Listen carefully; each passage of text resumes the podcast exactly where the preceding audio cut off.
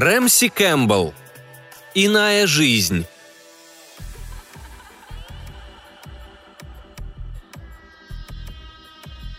Неужели ослеп? Хотя явно кто-то за ним наблюдает. Смутные мимолетные впечатления, похожие на отголосок сна. Ясные, подрагивающие очертания головы, а вместо лица мрак. Возможно, именно это видение разбудило его. Глаза застилала тьма, плотная, как чернозем, и тяжкая, словно сон. Она явно стремилась смирить разум и заставить плыть по течению. Но он боролся с хаотичным потоком мыслей и готов был запаниковать, потому что понятия не имел, где находится. Он постарался успокоиться. Нужно проанализировать ощущения, это наверняка поможет определиться. Только думалось с трудом. Разум растворялся в полной тьме, глубину которой измерить не представлялось возможным – Такое чувство, что его края распадаются, а в самую сердцевину вгрызается небытие. Он бессловесно взвыл, хотя тело осталось при нем. Правда, он его не чувствовал. Еще пугало то, что эхо было каким-то глухим, и его сразу поглотили стены, расположенные совсем рядом. Да и вопль показался ему чужим, совсем не похожим на его собственный голос. Если голос не его, тогда чей же? Эту мысль он продолжать не стал. Теперь, когда до некоторой степени вернулось ощущение тела, окрепло и самообладание. Хоть и слабо, но все же конечности он чувствовал. Они очень вялые, не шевельнуть ни рукой, ни ногой. Очевидно, он еще не оправился от выпавшего на его долю сурового испытания. Точно, испытание. Теперь он начал припоминать. Его понесло и засосало в реку, бурные воды с лихорадочным ревом сомкнулись над его лицом. Под жутким давлением толщи воды он пошел на дно, в пучину – где дыхание вырывалось мучительным бульканьем. А потом тьма. Быть может, та самая, что окутывала его сейчас. Не река ли вынесла его сюда? Абсурд. Вероятно, кто-то его спас и доставил сюда. Но все-таки где он? Зачем сначала спасать, а потом бросать его здесь одного в непроглядной тьме? Почему никто не пришел даже тогда, когда он кричал? Он подавил подступившую панику. Нужно ко всему относиться философски. Это же его призвание, в конце-то концов. Ах, это тоже всплыло в памяти, что немного успокаивало. Наверное, лежа в ожидании возвращения сил, можно поразмышлять о своих убеждениях. Это его поддержит. Но нахлынувший страх убедил в том, что здесь лучше подобных мыслей избегать.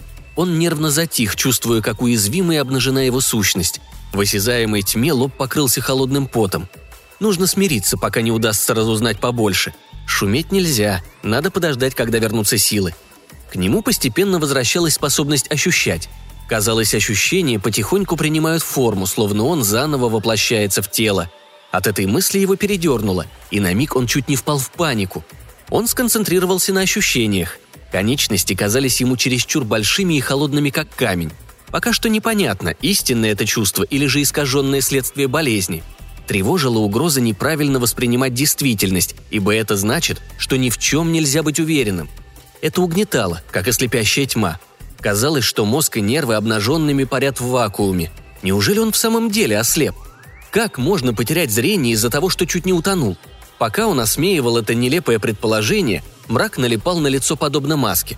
Разве тьма может быть такой всепоглощающей? Припомнилось лицо, которое вроде бы привиделось. Это доказывало способность видеть, если, конечно, оно не было видением подсознания, что вполне вероятно – Мысль, что он слепой и лишенный сил очутился в каком-то незнакомом месте, ужаснула его. Он отверз обрамленный неправдоподобно раздутыми губами рот и снова закричал. Вернется ли здешний страж, если он вообще имеется? Он слушал, как отзвуки его вопля, глухие, искаженные, наталкиваются на камень. Ему стало жутко. Словно пытаясь вернуть вырвавшийся крик, он бился в безответном теле. Не надо привлекать к себе внимание стража, не нужно давать понять, что он жив и беспомощен – как ни старался он избавиться от страхов, они громогласно заявляли, что разум-то уже понял, где он находится. Некоторое время слышался лишь скорый и неровный стук сердца, которое словно смущалось от звуков собственного биения, наполняя тело суматохой глухих ударов. Вскоре стало ясно, что это приближаются какие-то неясные звуки. Сквозь тьму кто-то, шаркая ногами, медленно приближался к нему. Он крепко сжал веки и постарался не двигаться – так же он лежал в детстве, когда ночь окружала его демонами, которые хотели утащить его в ад. Воспоминание ужаснуло его. Он попытался выбросить его из головы, но оно цепко впилось в мозг. Но времени задумываться не было, шаги уже дошаркали и остановились совсем близко. Раздался резкий скрежет, и его залил свет. Оранжевый и трепетный он наваливался на плотно закрытые веки. Слышалось потрескивание горящего факела, который поднесли совсем близко к глазам. Жар так и норовил его лизнуть. Он съежился, отдавшись всепоглощающему страху, и пытался удержать веки и не моргать. Наконец факел немного удалился, и с металлическим скрежетом вновь вернулась тьма. Страж зашаркал прочь и растаял. Снова ослепнув, он в одиночестве лежал в клетке. По отражавшемуся от камня эху и лязгу смотрового глазка он понял, где находится. Как можно попасть в тюрьму за попытку спасти тонущую девушку? Или же, пользуясь удобным случаем, власти засадили его за убеждения, противные христианским, которые осуждали теологи университета и старый приходский священник – он задумался и пришел к выводу, что это не так. В данном случае убеждение ни при чем, вовсе нет. Так просто разум не успокоишь. Выстраивались обрывки мыслей, делались яснее. Скоро он все вспомнит, совсем все. Он уже припомнил почти все, только вдруг осознал, что имени своего не знает. Его снова охватил страх и глубже засосало во тьму, где нет ни звуков, ни времени. Похоже на начало вечности. Возможно, так и есть. Перед тем, как осознать эту мысль и всецело поддаться ужасу, он попробовал пошевелиться. Нужно, по крайней мере, перестать быть беспомощным. Вероятно, можно одолеть стража. Конечно же, можно. Он напрягся. Руки и ноги казались чрезмерно большими и отделенными от него. Раздувшимися и окоченевшими, ведь он утонул. Конечно же, они не от этого казались чужими. Причина в том, что он изо всех сил пытался коснуться тела силой разума, скорее не с истинной надеждой, а чтобы отвлечься – Мысли терпеливо ждали признания. Наконец, со вздохом, с каким расстаются с жизнью, он беспомощно оставил попытки. Тут же нахлынули мысли. Тело неуправляемо, потому что он мертв. Это ужасное соображение многое объясняло и сокрушило его, будто тьма превратилась в камень. Слепота отнимала у разума всякую способность к защите. Когда он пытался размышлять, философия подводила его вплотную к страхам. Он был одиноким ребенком, брошенным в темноте – Реку он помнил слишком отчетливо, соответственно, обмана тут не было. Он шел по берегу Дуная и увидел, как в воду свалилась девушка. Ей на помощь бросились двое, он и еще один человек. Тот другой доплыл до девушки. Но его никто не спас. Скрытое течение подхватило его и потащило вниз все глубже и глубже. Теперь воспоминание затягивало его все дальше и дальше в безжалостную тьму – Прогуливаясь по берегу Дуная, он обдумывал лекцию, которую собирался читать на следующий день. Пифагор, Платон, Кант. Могло ли это иметь какое-то отношение к тяжелому положению, в котором он оказался? Конечно же нет, никакого. Но очень страшно узнать, где находишься. Весьма недостойно. Рано или поздно это выяснится, и он не в силах ничего изменить. Нужно смириться. Если бы только он не был таким беспомощным – Пожалуй, если попытаться потихоньку, то можно добиться контроля над своим телом. Если он сможет пошевелить хотя бы одной рукой или ногой. Он постарался прочувствовать конечности. Все четыре казались раздутыми, но ни одна не болела. Все пропитались холодом камня. Спина напоминала плиту стола в морге. Разум, должно быть, путал ее с камнем, на котором он лежал. Нужно сконцентрироваться на правой руке. Она далека и словно отрезана беспроглядной тьмой. Теперь пальцы – он хотел почувствовать каждый в отдельности, но они были прижаты друг к другу наподобие варежки, словно единый кусок плоти. Они были перевязаны, как и все остальное тело. В панике он попытался поднять руку. Только она, как кусок мяса на прилавке мясника, осталась недвижима. И вот он снова ребенок в темноте, только еще более одинокий. Его покинуло даже время. Он вспомнил, как в детстве лежал во мраке и молился о том, чтобы никогда не потерять веру – ибо тот, кто умрет безбожником, обречен на вечные страдания. И худшее, и самое страшное – то, что муки-то соответствуют жертве. Он сопротивлялся охватившему его ужасу. Как можно сдаться, не попытавшись шевельнуть всеми членами? Он действовал разумом на ощупь, словно в загроможденной темнотой комнате. Его окружала груда мертвой плоти, причем его собственной. Наконец, очередь дошла до левой руки. Перевязанная, она безжизненно лежала на камне – Наверное, так лежит рука мумии. Где-то в ней среди мяса были спрятаны нервы и мышцы, только они мертвы и безразличны. Он заставил разум установить связь с рукой. Дыхание участилось. Он скрежетал зубами, и в черепе раздавался скрип костей. Нужно все-таки дотянуться. Ну, еще чуть-чуть. Он сможет. Только один палец. Но тьма рассеивала разум, который бесформенно плавал в мясе. Мысль о древней истории побудила вспомнить о Пифагоре, Платоне, Канте, фон Гердере, Гёте. Все они верили. Корчился его разум, пытаясь сдвинуть мысли с места. Навалилась ярость, и виной тому было крушение надежд, и в ответ под путами сжался кулак. На миг он решил, что ему показалось, но пальцы все еще двигались, пытаясь освободиться от положения в варежке. Даже удалось сдержать победный вздох, пока он не долетел до стен. Отдохнув, он приподнял руку, которая в темноте двигалась вверх, и коснулся прохладной стены. Вскоре он сам сможет пошевелиться, а затем... Рука поднялась на несколько дюймов, потом задрожала и упала, сотрясая все нервы. Он все еще очень слаб. Не нужно сразу ждать многого, необходимо время. Несколько попыток убедили его в том, что выше руку не поднять, равно как никакую другую часть тела. Рука никак не желала сгибаться и не могла дотянуться до пут, отказывалась подчиняться ему.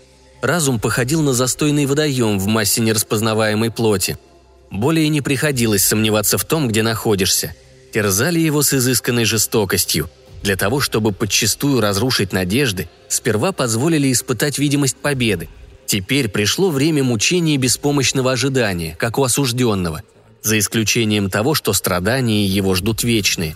Детские страхи оказались правдой. Зря он так не кстати позабыл о них. Он осужден за то, что подверг сомнению детскую веру, за убеждение в реинкарнации, за которое он так цеплялся в миг смерти, там, в реке. Заново родиться в незнакомом теле для бесконечной пытки. Таков его ад.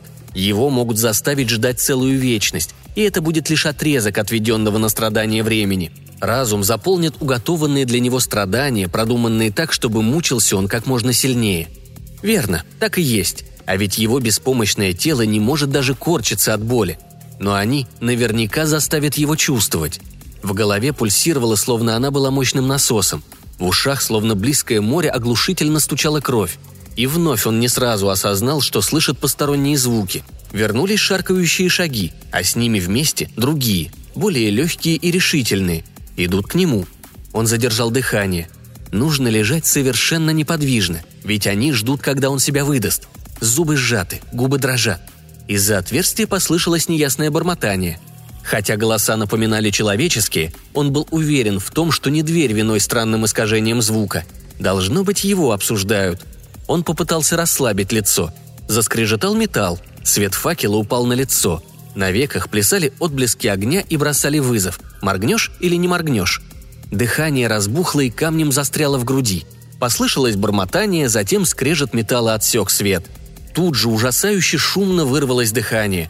Конечно же, они не могли услышать. Само собой, дверной глазок приглушил звук. Но в замке заскреблись ключи. Веки дрожали. Лицо неудержимо подергивалось, рот предательски кривился. Дверь с визгом распахнулась, и обе личности безмолвно встали рядом с ним. Нужно не шевелиться. Они же уйдут когда-нибудь. Тогда придет время отдохнуть и попытаться освободиться. Но лицо превратилось в громадную незнакомую маску. Оно гримасничало независимо от его воли. И в это время один из присутствующих торжествующе присвистнул. Он выдал себя – больше притворяться не имело смысла, а воображение рисовало такие картины, которые были хуже любой действительности. Но когда веки дернулись и глаза открылись, он даже застонал от ужаса.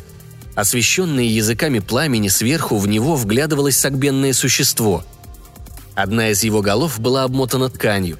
Второй, вероятно, тоже демон, был похож на человека. Худой и довольно молодой, он не сводил с него взгляда обеспокоенных глаз. Он низко нагнулся и пристально всматривался – Затем выпрямился и грустно покачал головой. Определенно не похоже на реакцию демона. Когда молодой человек жестом попросил посветить ему, лежащий на плите увидел, что тот, второй, с факелом, на самом деле был одноголовым и сутулым. При свете он разглядел, что путы на его руках и ногах оказались бинтами. Значит, его все-таки спасли. Страхи и паралич на самом деле оказались симптомами заболевания. Он поднял руку и держал ее на весу до тех пор, пока она беспомощно не упала обратно – Молодой человек взглянул на эту руку, продолжая обследовать другие конечности и покачивать головой. Тот, что на столе, попытался заговорить, но срывавшиеся с губ звуки не складывались в слоги и казались совершенно бесформенными. «Бесполезно, глупо, неудача», – пробормотал молодой, очевидно разговаривая сам с собой. «Надеется, что этот разум у меня в руках. Как же я мог сделать его таким?» Шаркающий спросил, что можно сделать. Даже не взглянув на приговоренную жертву, молодой ответил равнодушно и мрачно – они вышли, и вновь навалилась тьма.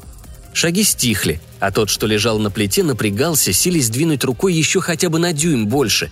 пытаясь произнести три слога и доказать, что наделен разумом. Кто-то вернулся к нему. Лишь три слога, имя, которым Горбун называл хозяина – Фран Кен Штейн –